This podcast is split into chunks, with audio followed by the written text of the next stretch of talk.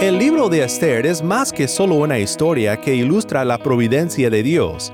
Es una historia en la cual vemos la gran batalla, los intentos de Satanás de extinguir el pueblo de Dios y de frustrar los planes redentores de nuestro Salvador.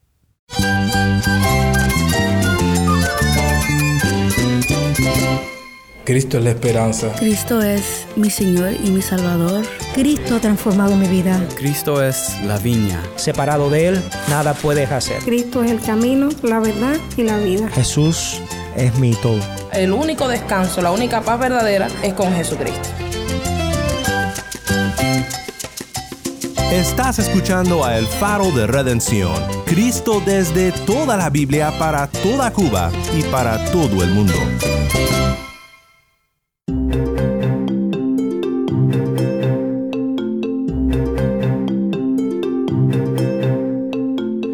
Mi nombre es Daniel Warren, gracias por acompañarme aquí en El Faro. Seguimos hoy en nuestra serie titulada El Evangelio según Esther.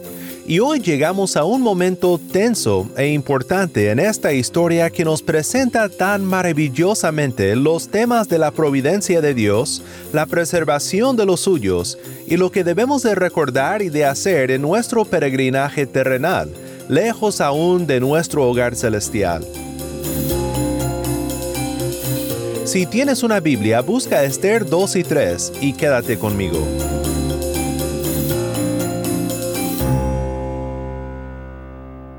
Antes de comenzar, te quiero recordar que tenemos ahora un número de WhatsApp para suscribirte a nuestro canal de distribución de contenido o para enviar un mensaje al equipo del Faro, puedes escribirnos al número 1786-373-4880. Cuando nos mandes un mensaje, indícanos desde dónde nos escuchas y si nos permites compartir tu mensaje aquí en el Faro. Nuevamente nuestro número es 1-786-373-4880.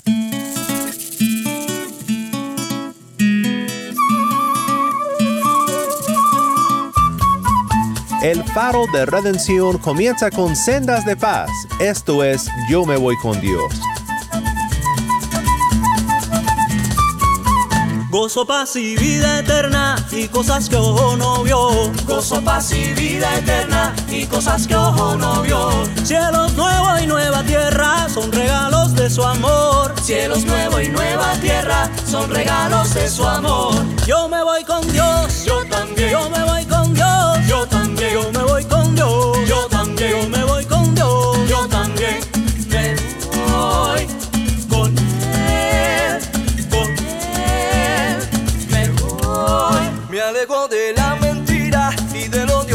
pasado. Me alejo de la mentira y del odio del pasado. Pues la sangre de mi Cristo aún me limpia y me ha salvado. Pues la sangre de mi Cristo aún me limpia y me ha salvado. Yo me voy con Dios. Yo también. Yo me voy con Dios. Yo también. Yo me voy con Dios.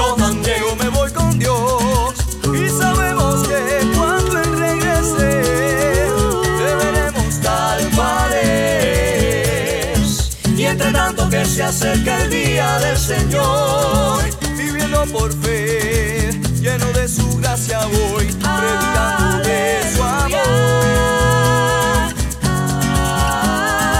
Hay gran gozo en la familia y en perfecta comunión. Hay gran gozo en la familia y en perfecta comunión. Chévere y muy cariñosa, hoy da gloria al Salvador. Chévere y muy cariñosa, hoy da gloria al Salvador. Yo me voy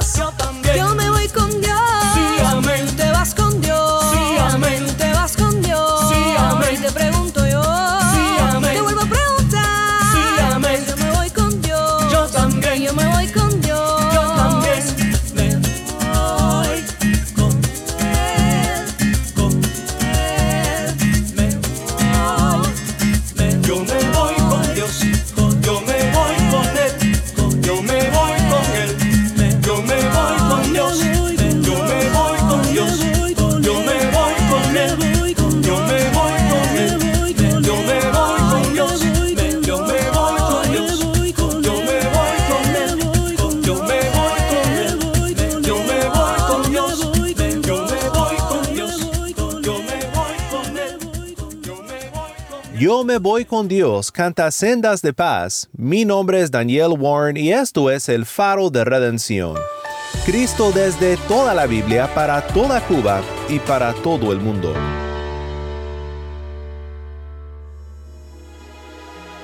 En nuestro estudio hasta ahora hemos conocido algunos de los actores principales de la historia. Asuero, un rey disque poderoso, pero realmente una pobre parodia del verdadero poder que opera en este libro. Basti, quien aunque no vuelve a la escena, creó la situación que dejó abierta la posición de la reina de Asuero. El capítulo 2 nos presentó a los protagonistas Mardoqueo y Esther. Hoy terminaremos el segundo capítulo y también el tercero, en donde conoceremos por primera vez al antagonista.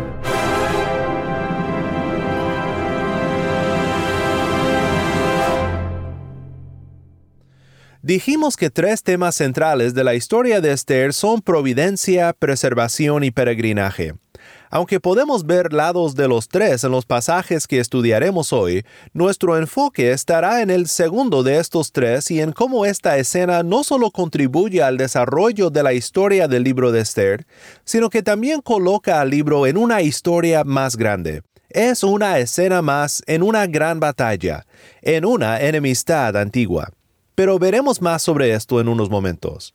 Primero, para refrescar nuestra memoria un poco sobre quién era Mardoqueo, antes de oír la primera escena de esta sección de Esther, debemos de regresar a unos versículos antes cuando por primera vez el narrador de la historia nos presenta a este hombre. ¿Quién era Mardoqueo?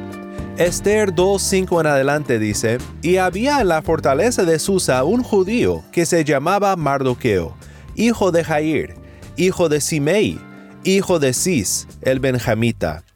Él había sido deportado de Jerusalén con los cautivos que habían sido deportados con Jeconías, rey de Judá, a quien se había llevado cautivo Nabucodonosor, rey de Babilonia. Notamos varias cosas aquí. Aunque Mardoqueo, como veremos en unos momentos, tenía cierta proximidad a los oficiales del reino, el narrador subraya otra característica de Mardoqueo. Es de la tribu de Benjamín. Un reconocido elemento de la historia hebrea es que las presentaciones y los detalles que son presentados sobre una persona son de notarse, son importantes para la historia.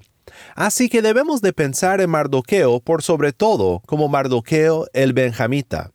Su historia como uno de los que fueron deportados de Jerusalén en el exilio babilónico es importante también. Dependiendo de cómo interpretas el versículo, o fue Mardoqueo el que fue exiliado, pero esto significaría que tenía más de 100 años para la hora de estos eventos, o que era su abuelo Cis que había sido llevado cautivo de la tierra prometida. Pero el punto, como nota la comentarista Karen Jobs, es proveer el contexto histórico en el cual todos estos eventos están por suceder. Tal asociación, dice Jobs, entre Mardoqueo y sus ancestros es favorable al tema de la providencia divina. ¿Cómo es que hemos sido puestos en donde estamos históricamente y geográficamente? Recuerda, esta historia tiene un mensaje para los judíos después del exilio, específicamente para aquellos quienes permanecieron en el diáspora, dispersados entre las naciones. Esta historia contesta grandes preguntas sobre el cuidado de Dios para con ellos después de castigarles con exilio por haber rompido el pacto y también por lo mismo es relevante para nosotros, quienes somos exiliados y peregrinos viviendo lejos de nuestra patria celestial. También vimos en Esther 2 cómo Mardoqueo cuidaba de Esther, la había tomado como su propia hija. Y su rol relacionado a Esther en esta historia es uno de consejo y cuidado, un paralelo de los necios consejeros que en todo momento tuercen el oído del rey Asuero para hacer lo que quieren. Para mí no es nada claro que Mardoqueo sobrepase en sabiduría a los consejeros de Asuero, ya que como vimos ayer, la historia no hace el intento de vindicar a Esther, ni a Mardoqueo, por su estrategia en el asunto de la selección de una nueva reina. Pero Mardoqueo es instrumental en el libro, bajo la mano providencial de Dios, para promover su plan de rescate para los judíos, un plan que Dios ha puesto a andar por detrás de las escenas. Bien, pues habiendo recordado lo que conocemos acerca de Mardoqueo hasta aquí, escuchemos juntos el resto de Esther capítulo 2. Esto es Esther 2, 19 al 23. Cuando las vírgenes fueron reunidas por segunda vez, Mardoqueo estaba sentado a la puerta del rey. Esther todavía no había dado a conocer ni su familia ni su pueblo, tal como Mardoqueo la había mandado, porque Esther hizo lo que le había dicho Mardoqueo, como cuando estaba bajo su tutela. En aquellos días, estando Mardoqueo sentado a la puerta del rey, Victán y Teres, dos eunucos del rey, guardianes del umbral, se enojaron y procuraban echar mano al rey Asuero. Pero el asunto llegó a conocimiento de Mardoqueo, y él se lo comunicó a la reina Esther, y Esther informó al rey en nombre de Mardoqueo. Cuando el asunto fue investigado y hallado cierto, los dos eunucos fueron colgados en una horca. Esto fue escrito en el libro de las crónicas en presencia del rey. Gracias, Tai. Esto fue Esther 2, 19 al 23. El narrador nos recuerda que Esther ha permanecido incógnita respecto a su etnicidad, preparándonos para cuando la trama se complique. Y cuando Mardoqueo frustra el complot contra el rey, nos hace esperar a que el rey reconozca su bondad con alguna recompensa. Y todo esto nos prepara para la presentación del antagonista. Mardoqueo está sentado a la puerta del rey. Esto es de notarse, aunque sin un poco de trasfondo histórico tal vez no reconoceríamos su importancia.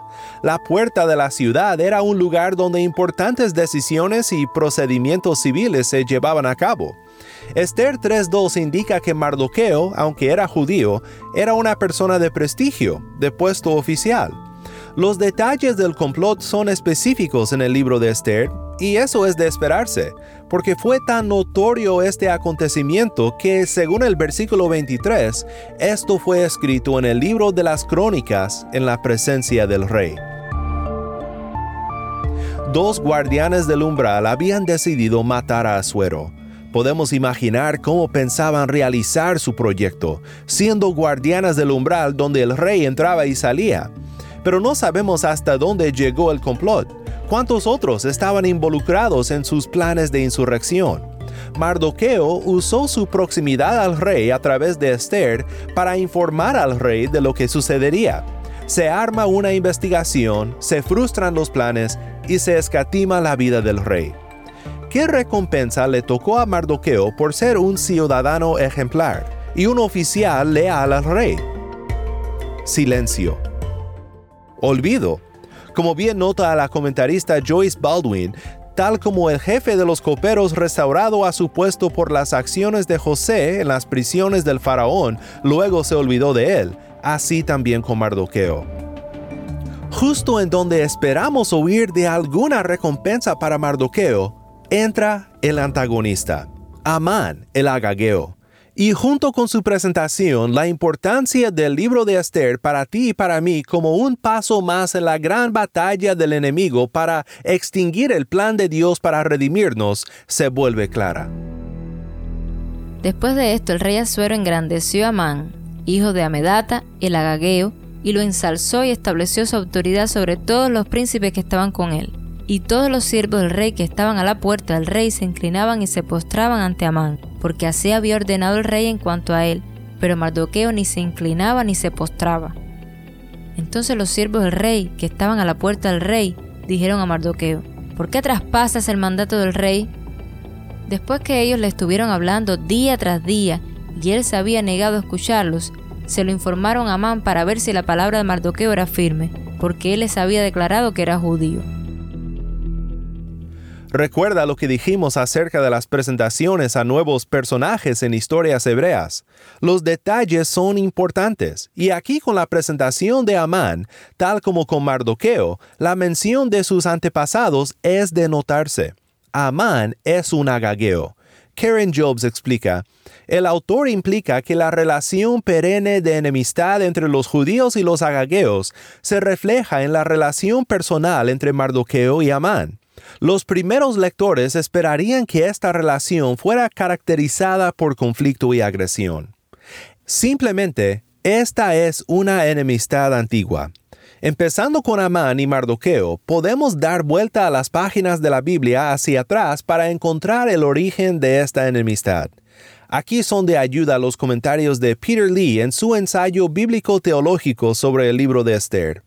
Primero llegamos a 1 Samuel 15, cuando Saulo, también descendiente de Cis como Mardoqueo, escatima la vida de Agag aunque Dios le había dicho que lo matara. Pero de allí seguimos nuestra investigación de los orígenes de esta rivalidad y llegamos en una rivalidad anterior. Agag es descendiente de Amalek, Éxodo 17:14. Dios dice que por oponerse a Israel borrará por completo la memoria de Amalek de debajo del cielo. Pero tenemos que seguir hacia atrás. Amalek es descendiente de Esaú, Génesis 36:12. La rivalidad entre Esaú y Jacob es otra escena más en el gran conflicto entre la simiente de la mujer y la simiente de la serpiente en Génesis 3:15. Dice Peter Lee, Así que la meta de Amán de aniquilar a los judíos testifica de nuevo los intentos de la simiente mala de nulificar a la redentora simiente de la vida. Así que empezando con lo que leeremos a continuación, comienza un nuevo enfrentamiento de la gran batalla, los intentos de la serpiente, de Satanás, de infligir la mordida mortal a los planes redentores de Dios. Es por eso que debemos de ver al libro de Esther como más que solo una historia que ilustra la providencia de Dios. Recuerda, es una historia que contiene en sí otra historia, otra historia más grande la gran historia de la redención. ¿Qué consecuencias resultan de este enfrentamiento entre Mardoqueo el benjamita y Amán el agageo? Continuamos la lectura empezando en Esther 3, versículo 5. Cuando Amán vio que Mardoqueo no se inclinaba ni se postraba ante él, Amán se llenó de furor, y él no se contentó con echar mano solo a Mardoqueo, pues le habían informado cuál era el pueblo de Mardoqueo. Por tanto, Amán procuró destruir a todos los judíos, el pueblo de Mardoqueo, que estaban por todo el reino de Asuero. En el mes primero, que es el mes de Nisán, el año 12 del rey Asuero, se echó el pur, es decir, la suerte, delante de Amán para cada día y cada mes hasta el mes 12, que es el mes de Adar. Y Amán dijo al rey Asuero, hay un pueblo esparcido y diseminado entre los pueblos en todas las provincias de su reino. Sus leyes son diferentes de las de todos los demás pueblos, y no guardan las leyes del rey. Así que no conviene al rey dejarlos vivos. Si al rey le parece bien, que se decrete que sean destruidos, y yo pagaré 340 toneladas de plata en manos de los que manejan los negocios del rey, para que los pongan en los tesoros del rey. El rey tomó de su mano el anillo de sellar y se lo dio a Amán, hijo de Amedata el Agageo, enemigo de los judíos. Le dijo el rey a Amán, quédate con la plata y también con el pueblo, para que hagas con él lo que te parezca bien. Entonces fueron llamados los escribas del rey el día 13 del mes primero, y conforme a todo lo que Amán había ordenado, fue escrito a los sátrapas del rey, a los gobernadores que estaban sobre cada provincia y a los príncipes de cada pueblo, a cada provincia conforme a su escritura, a cada pueblo conforme a su lengua, escrito en el nombre del rey Asuero y sellado con el anillo del rey. Se enviaron cartas por medio de los correos a todas las provincias del rey para destruir, matar y exterminar a todos los judíos jóvenes y ancianos, niños y mujeres, en un solo día, el día 13 del mes 12, que es el mes de Adar, y sus posesiones dadas al saqueo. La copia del edicto que sería promulgada ley en cada provincia fue publicada a todos los pueblos para que estuvieran preparados para ese día. Salieron los correos apremiados por la orden del rey. El decreto fue promulgado en la fortaleza de Susa, y mientras el rey y Amán se sentaron a beber, la ciudad de Susa estaba turbada. La sencilla realidad es que no sabemos exactamente por qué Mardoqueo se rehusó a inclinarse frente a Amán. Las adiciones a la historia a las que nos hemos referido antes, adiciones que no son inspiradas, aclaran que Mardoqueo lo hizo por obediencia a Dios. Nuevamente vemos en esto la inclinación o la tendencia a vindicar a los protagonistas Mardoqueo y Esther pero realmente no sabemos si fue por piedad o por un motivo de ofensa personal, ya que como vimos esperamos alguna recompensa para Mardoqueo, pero nunca llega. O quizás fue por otra razón. usando los medios de adivinación comunes a las prácticas paganas de los persas, Amán define la fecha de su venganza y amplifica su enfrentamiento con Mardoqueo para incluir a toda la raza judía. Así, con los judíos en la mira, por detrás de Amán está la serpiente antigua, el enemigo de Dios, y este enemigo tiene el plan redentor de Dios en la mira. El suspenso es palpable en el último enunciado del pasaje. El decreto fue promulgado en la fortaleza de Susa, y mientras el rey y Amán se sentaron a beber, la ciudad de Susa estaba turbada. ¿Qué aplicación práctica debemos de tomar de todo esto? Si nos enfocamos en los tres temas del libro que hemos recalcado en este estudio, creo que nos ayudará a encontrar aplicaciones prácticas. Creo que este pasaje nos deja algo en qué reflexionar respecto a nuestro peregrinaje a luz de la providencia de Dios y cómo debemos de confiar en su fiel providencia. Según mi parecer, Mardoqueo hizo lo correcto en advertir al rey del complot contra él. Pero como mencionamos, en el caso de Mardoqueo, como también en el caso del jefe de los coperos en la historia de José, no siempre somos reconocidos cuando hacemos el bien. Incluso muchas veces parece ser que avanzaríamos más si dejáramos de hacer el bien y solo hiciéramos lo que nos conviene. Muchas veces somos tentados a dudar de la justicia de Dios en tales casos. Jeremías lo expresó muy bien cuando oró, Jeremías 12.1, Justo eres tú, oh Señor, cuando a ti presento mi causa. En verdad, asuntos de justicia voy a discutir contigo. ¿Por qué prospera el camino de los impíos y viven en paz todos los que obran con perfidia? Quizás tú puedes identificarte con esta oración de Jeremías y con lo que Mardoqueo tal vez sentía. El comentarista Ian Duguid supone lo siguiente. Probablemente Mardoqueo esperó por semanas y meses en vano por alguna muestra de apreciación. A diferencia de Dios, quien nunca es negligente en recompensar a sus fieles siervos, los persas a veces fallaban en recompensar a servicio fiel. Sin embargo, como veremos, el hecho de que Asuero es particularmente olvidadizo en esta historia fue absolutamente necesario para los planes de Dios. El tiempo es todo en el trabajo de la providencia, y aun cuando su mano permanece invisible, Dios sin embargo está obrando para cumplir sus propios fines. Esto nos debe de conmover a paciencia en los planes y en la providencia de nuestro Dios, en nuestro peregrinaje aquí en la tierra. El tiempo lo es todo en el trabajo de la providencia. ¿Por qué Dios no paró desde el principio a la serpiente enemiga, antes de que realizara su malévolo plan de tentar a la mujer? ¿Por qué pasaron años y años hasta que después de lucha tras lucha en la historia de la redención, luchas como la que vemos aquí en esta escena, la victoria definitiva se realizó en la cruz del Calvario? El tiempo lo es todo. Gálatas 4, 4 al 5 dice, Pero cuando vino la plenitud del tiempo, Dios envió a su Hijo, nacido de mujer, nacido bajo la ley, a fin de que redimiera a los que estaban bajo la ley para que recibiéramos la adopción de hijos. Dios sabe lo que hace y sus planes siempre se cumplen para el bien de los suyos. Humíllense pues bajo la poderosa mano de Dios, para que Él los exalte a su debido tiempo. Sublime gracias celestial que a este pecador salvo. Fui ciego, mas hoy veo perdido y él me halló.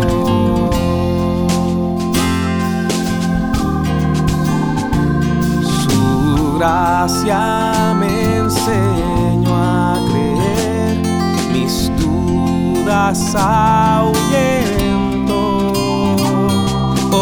Cuán hermoso fue a mi ser cuando Él me transformó.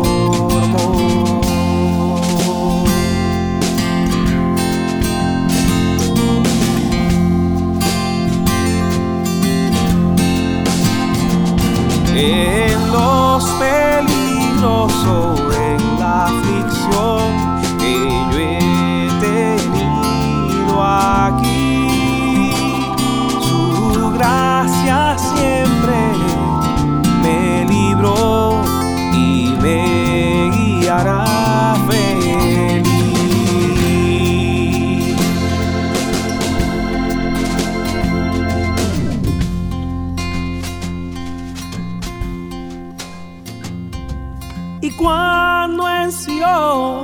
por siglos mil, brillando esté cual sol. Yo cantaré por siempre allí su amor que me salvó, su amor que me salvó.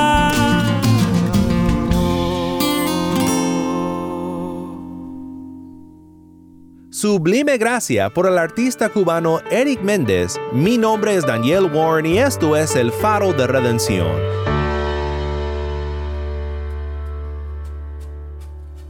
Oremos juntos para terminar. Padre Celestial, gracias por este libro que nos has dado para elevar nuestros ojos espirituales del mal que nos rodea y de los dilemas que enfrentamos en nuestro peregrinaje terrenal a los atrios de tu gloria en los cielos, para recordar quién realmente está sentado sobre el trono y de quién viene la gracia que nos redime, sin peligro alguno de que esta gracia sea vencida por los vanos ataques del enemigo. Ayúdanos a permanecer firmes y fieles confiando en ti, aun cuando parece que el camino de los impíos prospera y ayúdanos a esperar con gozo nuestra recompensa eterna en la presencia de nuestro Redentor Jesús. En su bendito nombre oramos. Amén.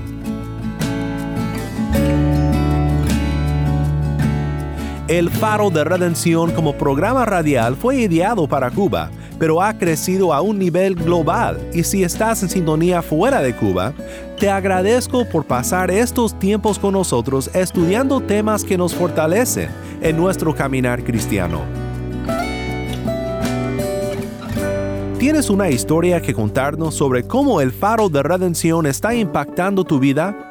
Mándanos un correo electrónico a ministerio arroba Nuevamente nuestro correo electrónico ministerio arroba el faro de O si te es más fácil, puedes enviarnos un mensaje de voz en WhatsApp. Nuestro número es 1786-373-4880. Nuevamente nuestro número de WhatsApp 1786-373-4880. Y no olvides que también nos puedes seguir en las redes sociales, en Facebook, Instagram y Twitter. Solo busca el faro de redención. Allí encontrarás más contenido durante la semana para animarte en tu fe y para mantenerte informado sobre el ministerio de El Faro. Para más información sobre este ministerio y sobre cómo tú puedes formar parte de nuestra misión, visita nuestra página web elfaroderedención.org. Mi nombre es Daniel Warren. Te invito a que me acompañes mañana para seguir con nuestra serie El Evangelio según Esther, la luz de Cristo desde toda la Biblia para toda Cuba y para todo el mundo, aquí en el faro de redención.